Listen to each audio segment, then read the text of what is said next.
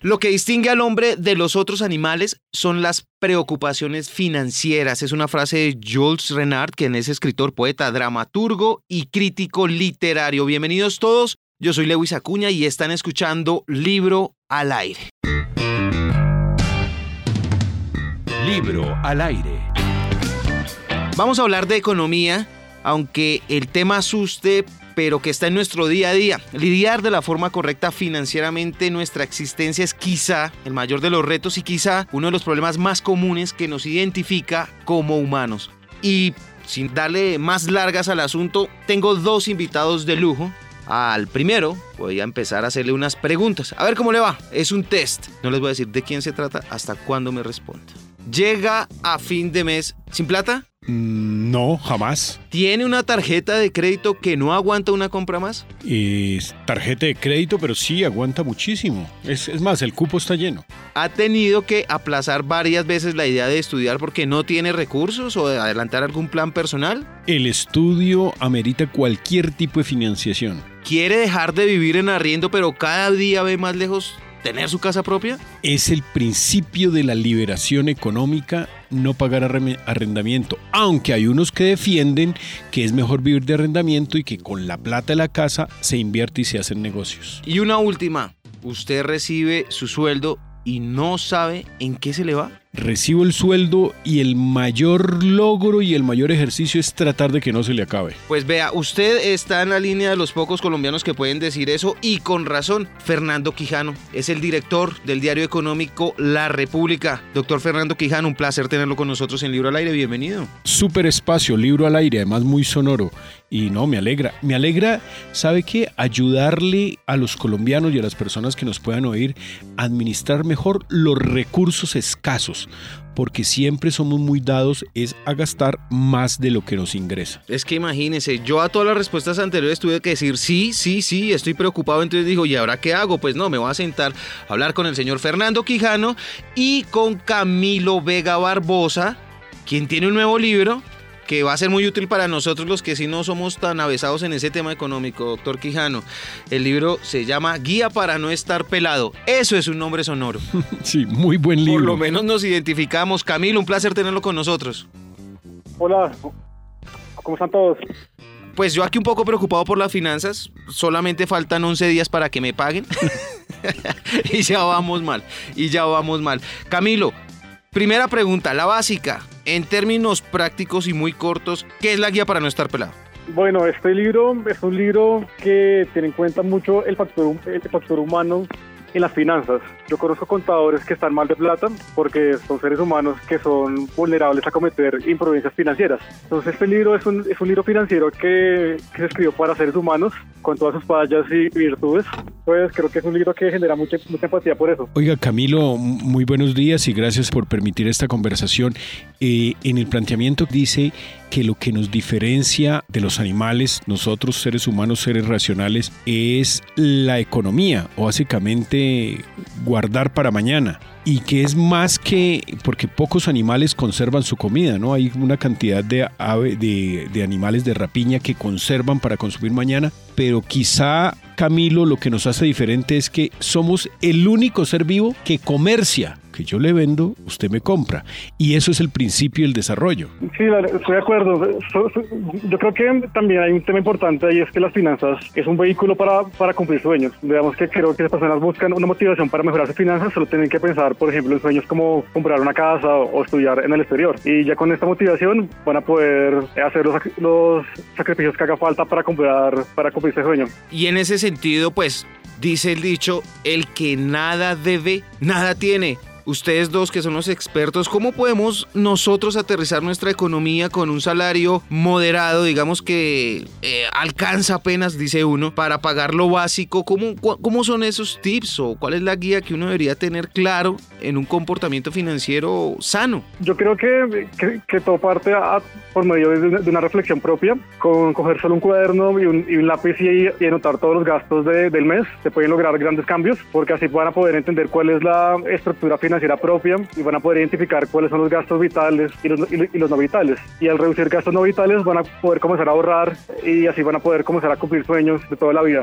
Sabe, Camilo, yo creo que el mayor consejo que uno le puede dar a la gente es evitar los consumos hormiga, esas pequeñas cosas que usted no valora, pero que lo desangran económicamente, como es juntar, por ejemplo, pagar Spotify, pagar Netflix, pagar Uber y todas estas cantidades de plataformas que de 16 mil en 16 mil uno termina pagando otro salario. Primer consejo. Y el siguiente consejo que lo he dado, lo aplico, pues obviamente hay mucho calvo vendiendo tónicos capilares contra la caída del cabello y simplemente son consejos. Habrá gente que les funciona y a otros no les funciona. Y es ahórrese todos los billetes de, de 2 mil. Por ejemplo, billete, pero así como si fuera una, mejor dicho, una condición per se. Billete de 2000 que le llegue al bolsillo, guárdelo.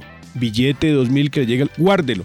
Y en el año puede tener una plata que nunca había pensado tener y que puede destinar para otros consumos, como usted lo llama, consumos conspicuos, esos que, que son más lujos y más placenteros.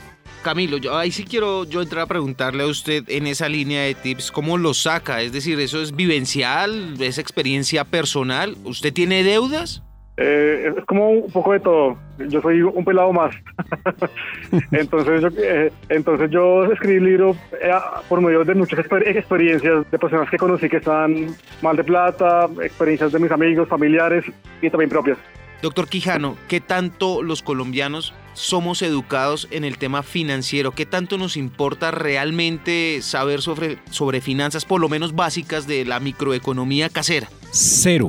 En, la OCDE, el Club de las Buenas Prácticas, eh, la Organización para el Desarrollo Económico que Colombia entró recientemente, nos rajamos. Nuestros muchachos no son preparados para manejar la plata, a duras penas saben de finanzas personales y es muy difícil que un joven colombiano, un millennials, los nacidos de 1984 hasta el 1999, se les dificulta montar un negocio se les dificulta, digamos, hacer un planteamiento económico y parten con que todos necesitamos dinero, todas las personas necesitan plata, pero nadie sabe el costo.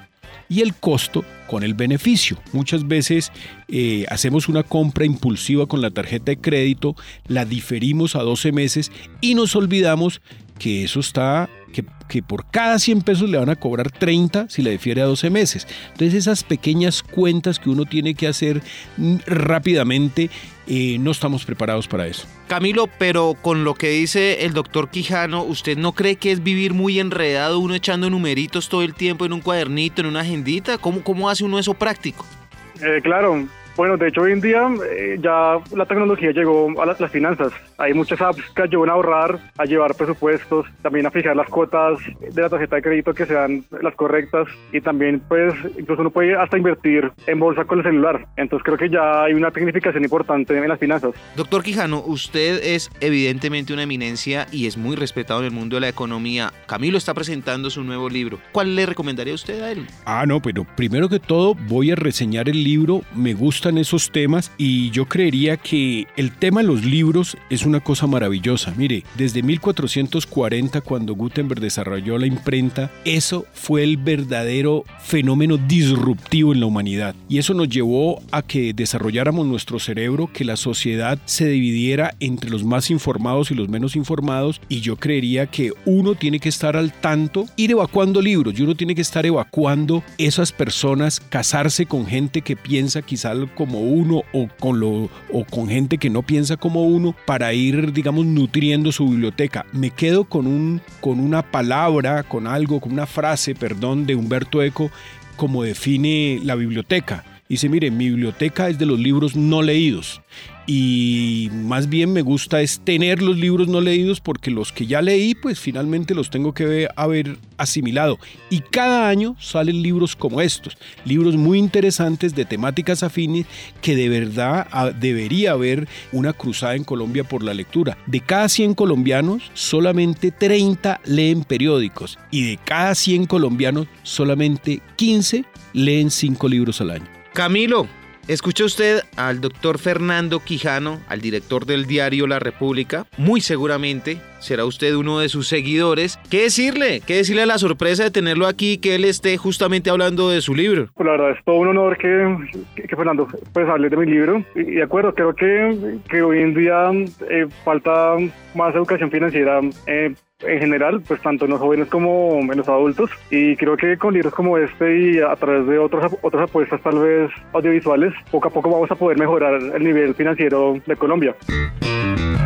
Bueno, ustedes que son los expertos en economía, pues conocerán estos libros, pero son mis tres recomendaciones. Son libros del 2018. Todo lo que he aprendido con la psicología económica de Richard Taylor. El segundo, La vida después de la deuda, un nombre muy llamativo de nuestro colega Joseph Stiglitz y de Daniel Heyman. Y el primero, La economía del bien común de Jen Tirol, que según los rankings fueron los tres libros más vendidos de economía en el año 2018. Todos tres premios Nobel. Exactamente. Todos tres son premios Nobel y son libros densos, pero obviamente esa es la línea, por ahí va el mundo. Esa es la línea. La gente se está interesando en su propia economía. Sí, señor. Pues ha sido un placer tenerlos a los dos. Doctor Fernando Quijano, gracias por estar con nosotros. Gracias. Y Camilo Vega Barbosa, quien está estrenando su libro El motivo de esta conversación. Guía para no estar pelado. Camilo, gracias. Gracias a todos. Saludos. Una frase de despedida, hay tantas cosas en la vida más importantes que el dinero, pero cuestan tanto, lo decía Grouch Marx. Soy Lewis Acuña, gracias por escuchar Libro al Aire. No nos proponemos ser tendencia, sino ser útiles para su vida. Hasta el próximo capítulo. Libro al Aire. Ah, y recuerden, somos arroba libro al aire en Instagram. Más contenido, más que leer.